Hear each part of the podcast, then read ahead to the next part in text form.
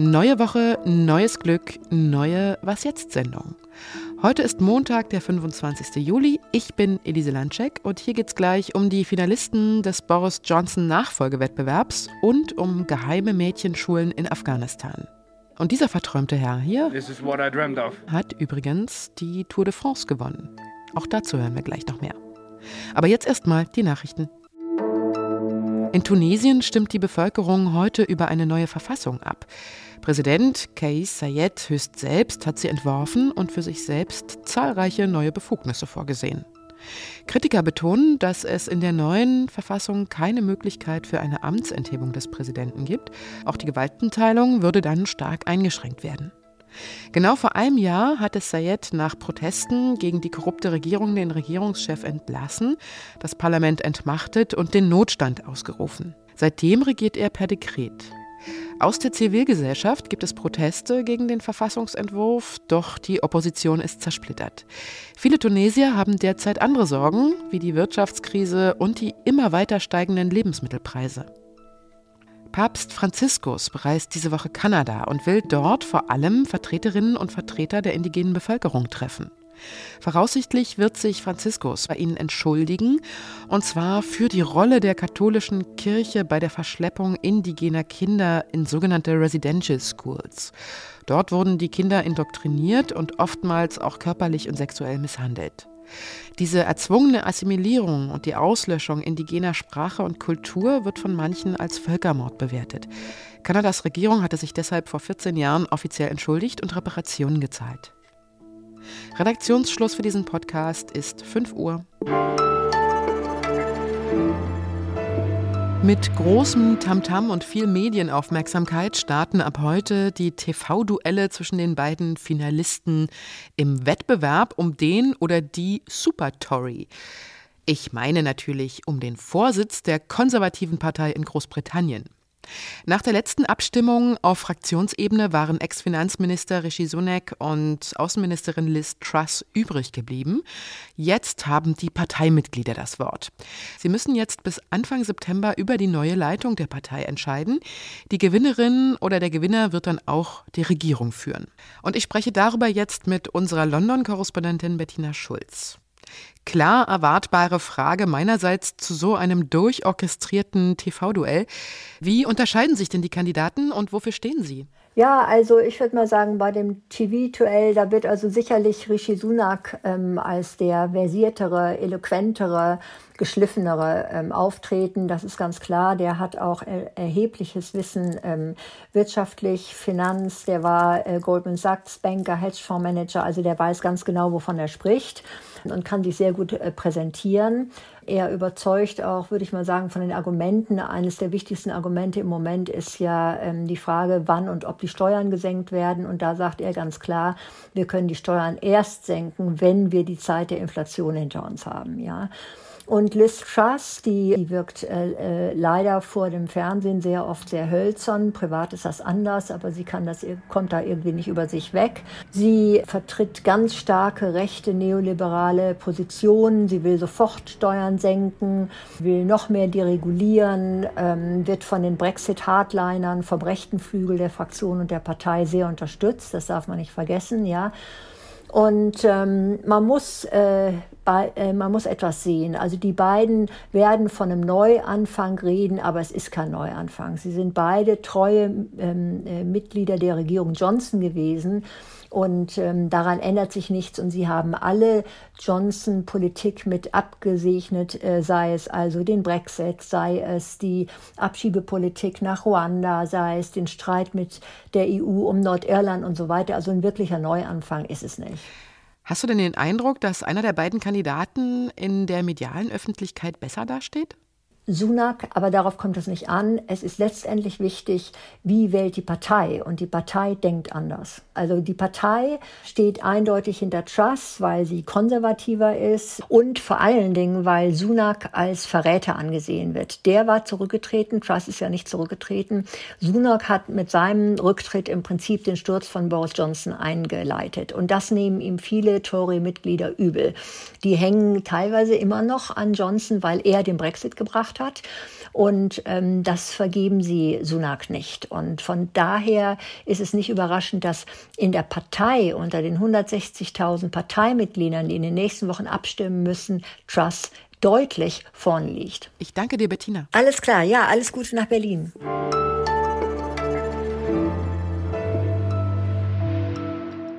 Und sonst so? Die Tour de France der Männer ist für dieses Jahr Geschichte. Der 25-jährige Däne Jonas Wingegaard hat sie gewonnen. Eine große Überraschung war das dann am Ende nicht mehr. Überraschender sind aber vielleicht diese Fun Facts rund um die Tour de France, die ich Ihnen mal rausgesucht habe.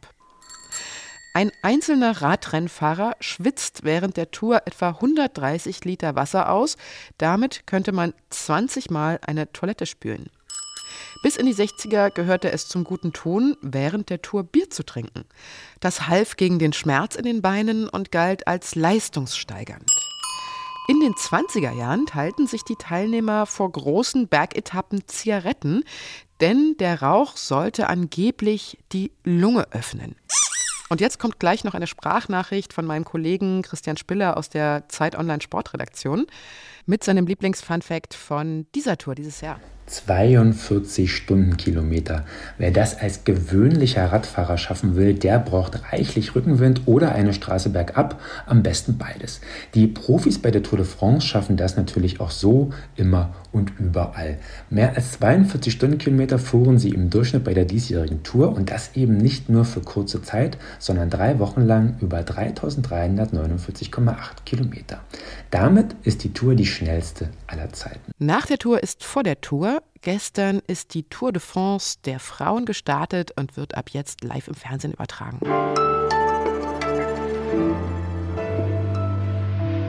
Seit in Afghanistan die Taliban vor einem knappen Jahr die Macht übernommen haben, sieht es ganz, ganz düster aus für Frauen und Mädchen dort. Die neuen Machthaber schreiben den Frauen vor, sich bis auf die Augen zu verschleiern und sie verbieten ihnen, ohne männliche Begleitung zu verreisen. Und im August 2021 haben sie die weiterführenden Mädchenschulen im ganzen Land geschlossen mit der Begründung, sie müssten erst den Lehrplan und die Schuluniformen überarbeiten, bis alles im Einklang mit der Scharia ist.